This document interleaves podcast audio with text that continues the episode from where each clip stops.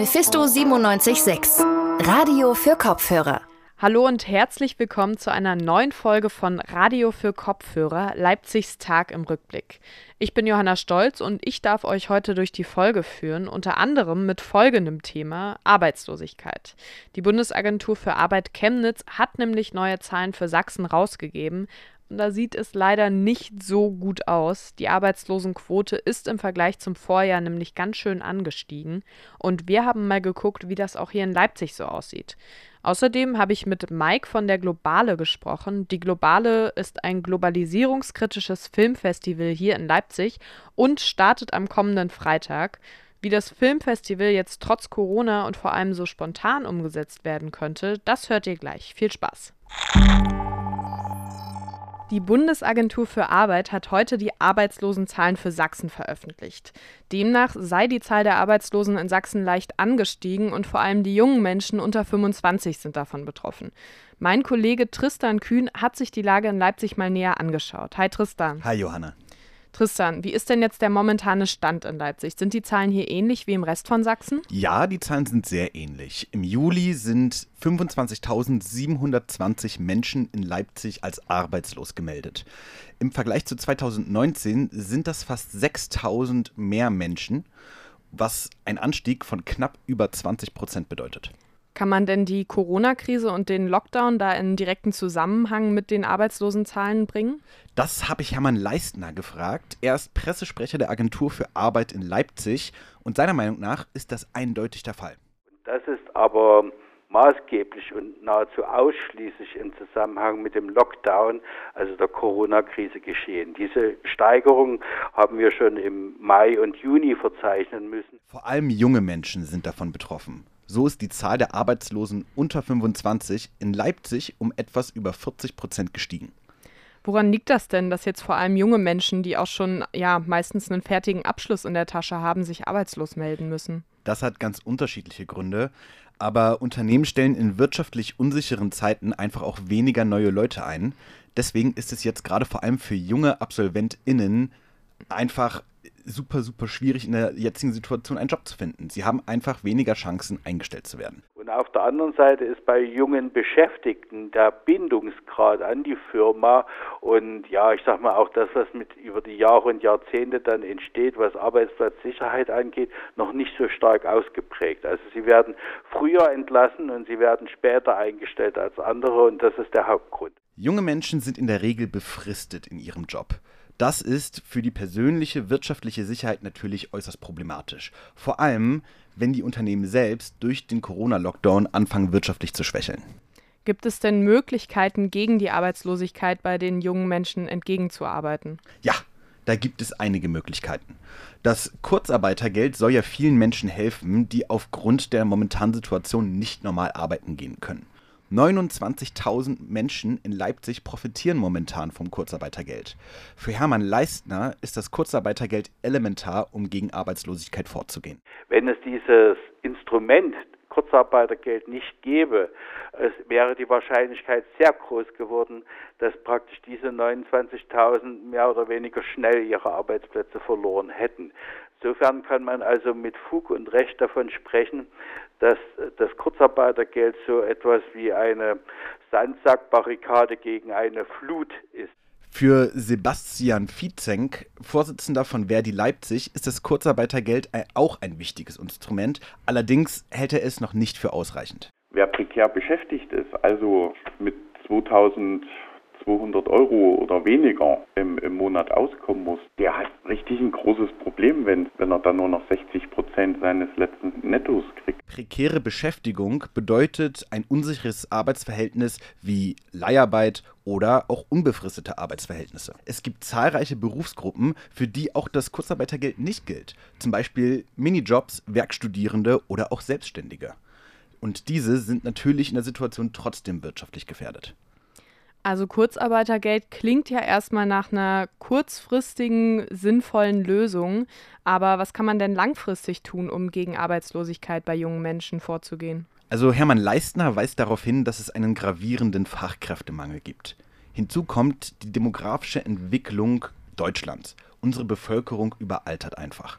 Und seiner Meinung nach sollten diese Faktoren von den Unternehmen einfach bedacht werden, wenn sie für die Zukunft planen. Und da wird ganz deutlich, dass also aus dem Arbeitsmarkt sehr viele Menschen ausscheiden und weniger in den Arbeitsmarkt eintreten. Deswegen empfehlen wir Unternehmen immer wieder, sich die jungen Leute, mit denen sie zufrieden sind, auch zu sichern. Das heißt also, nach kurzen befristeten Verträgen dann in ein Dauerarbeitsverhältnis zu gehen oder von vornherein befristete Verträge zu vermeiden. Da weniger Arbeitskräfte auf den Markt kommen, werden die Unternehmen eh früher oder später darauf angewiesen sein, jüngere Menschen einzustellen.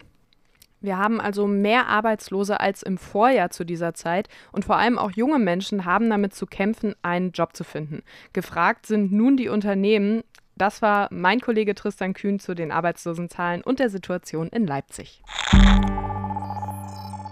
Eine Sache, die ich auf jeden Fall ziemlich vermisse in der ganzen Corona-Zeit, ist es, regelmäßig ins Kino zu gehen und neue Filme zu sehen.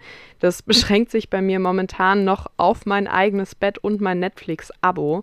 Für alle, die aber genauso gern Filme gucken wie ich, habe ich jetzt gute Nachrichten, denn am Freitag startet in Leipzig wieder das globalisierungskritische Filmfestival Globale. Und ich bin jetzt mit Mike verbunden, der die Globale mitorganisiert hat. Hallo Mike. Hallo. Die globale, die gibt es ja jedes Jahr hier in Leipzig. Ähm, dieses Jahr ist das natürlich alles etwas schwieriger. Warum habt ihr euch denn trotzdem dazu entschieden, die globale stattfinden zu lassen?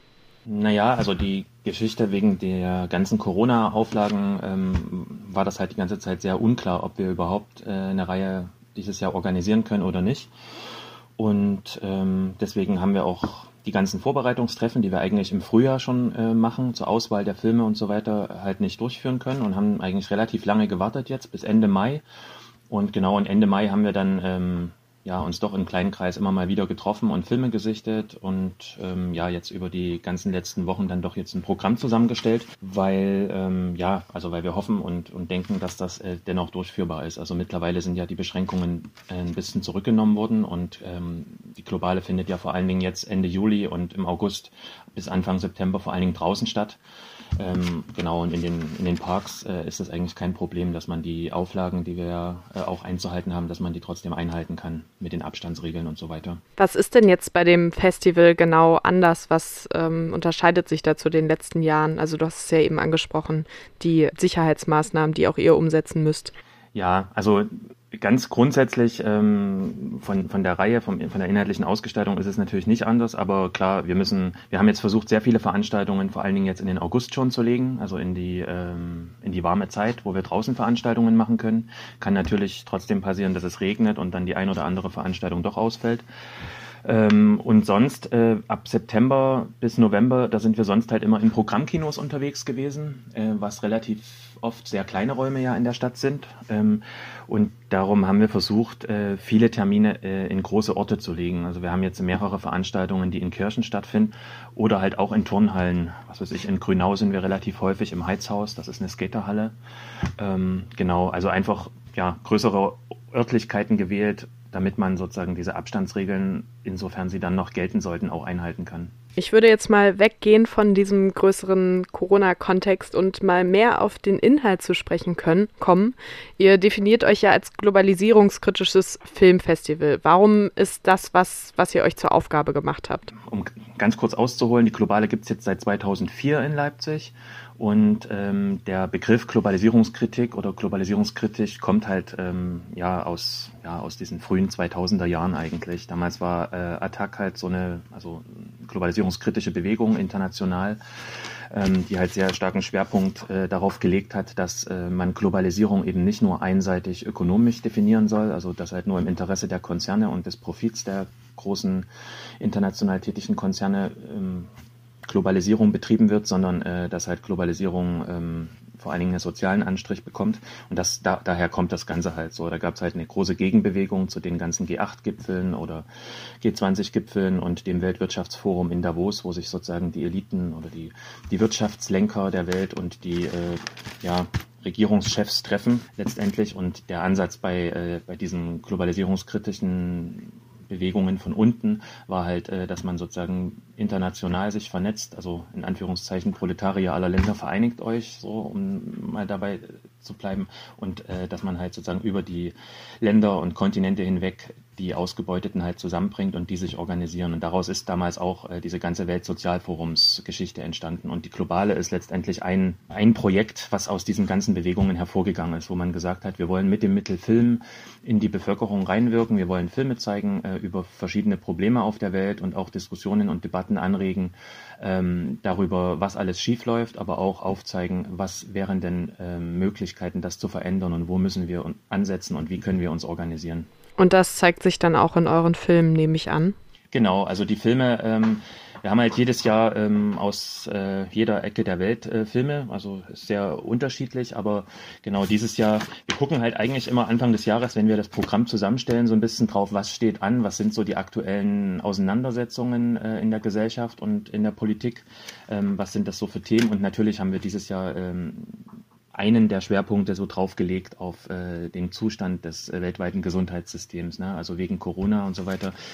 Ähm, da gibt es äh, eine ganze Reihe Dokumentarfilme, die sich damit beschäftigen. Aber es gibt auch andere Themen. Wir haben ähm, dieses Jahr auch eine ganze Reihe Filme zu ähm, zur Zeit äh, vor 1989, also hier in, äh, in, der ehemaligen DDR, die sich damit beschäftigen sozusagen, weil 30 äh, Jahre Wiedervereinigung und 30 Jahre deutsche Einheit äh, wird aus unserer Sicht oft in den Medien oder in Veranstaltungen ziemlich einseitig dargestellt. Genau, also wir wollen einfach versuchen, so uns in die Debatte mit einzubringen äh, und äh, Diskussionen ähm, mit Zeitzeugen und Leuten, die halt damals ähm, das auch mit aufgebaut haben, ins Gespräch kommen und mit jungen Leuten, also zwischen den Generationen vermitteln.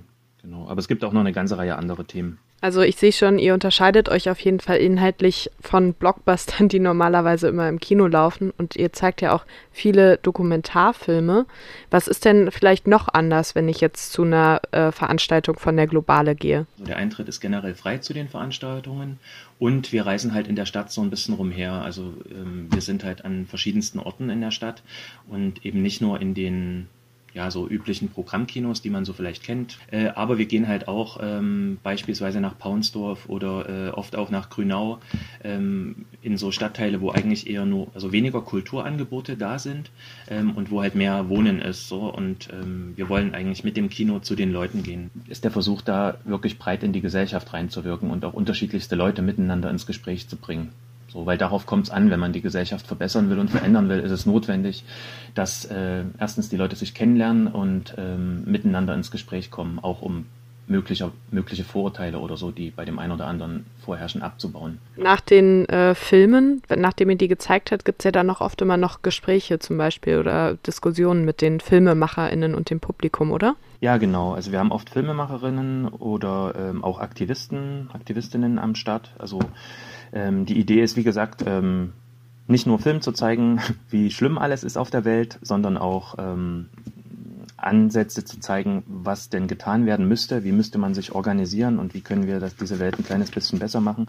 Und deswegen sind halt meistens ähm, Aktivistinnen und Aktivisten da, manchmal die Filmemacherinnen selber. Der Schwerpunkt liegt dabei eben nicht so sehr, oder bei den meisten Veranstaltungen zumindest nicht so sehr auf einer Podiumsdiskussion, also dass da zwei, drei Leute vorne irgendwie miteinander sich austauschen, sondern der Schwerpunkt liegt schon dabei äh, im Gespräch mit dem Publikum. Also wir wollen schon mit den Leuten, mit den Gästen, die dann da sind, ähm, zusammen ins Gespräch kommen ähm, und dann irgendwie auch Ansätze aufzeigen, äh, was könnte man denn gemeinsam tun. Das sagt Mike, der auch in diesem Jahr die Globale wieder mitorganisiert hat. Danke dir für das schöne Gespräch. Ja, danke.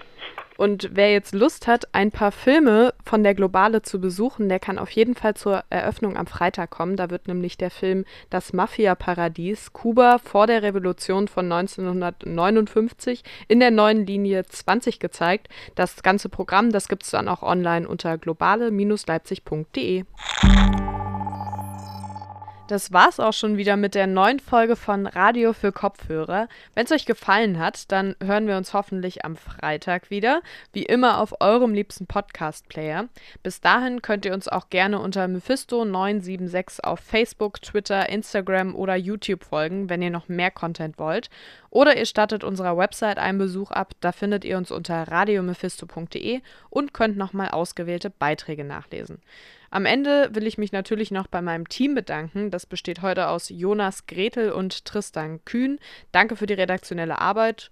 Ja, und jetzt bleibt mir eigentlich nicht mehr viel zu sagen, außer Habt noch einen schönen Abend. Ich hoffe, wir hören uns dann morgen wieder und damit verabschiede ich mich. Tschüss. Mephisto 976 Radio für Kopfhörer.